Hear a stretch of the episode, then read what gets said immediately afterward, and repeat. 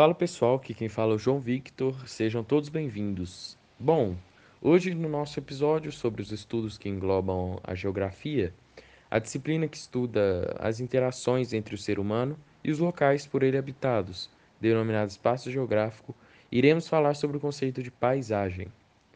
Por mais que seja um termo cotidiano, nem todos sabem seu real sentido. Geograficamente falando, uma paisagem seria o conjunto de elementos que podemos perceber em um local, sendo compreendidos a partir dos nossos sentidos.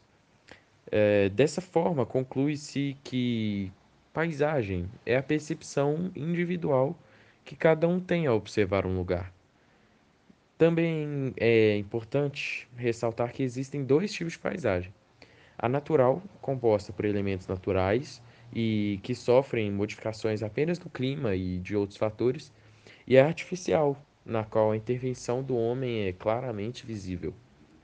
É, de modo geral, o estudo da paisagem revela não somente os aspectos físicos e óbvios de um lugar, mas também nos leva a pensar e refletir sobre a cultura e a história existente por trás disso. Esse é o fim de mais um episódio, eu espero que todos tenham gostado. Um abraço do João Victor para todos vocês.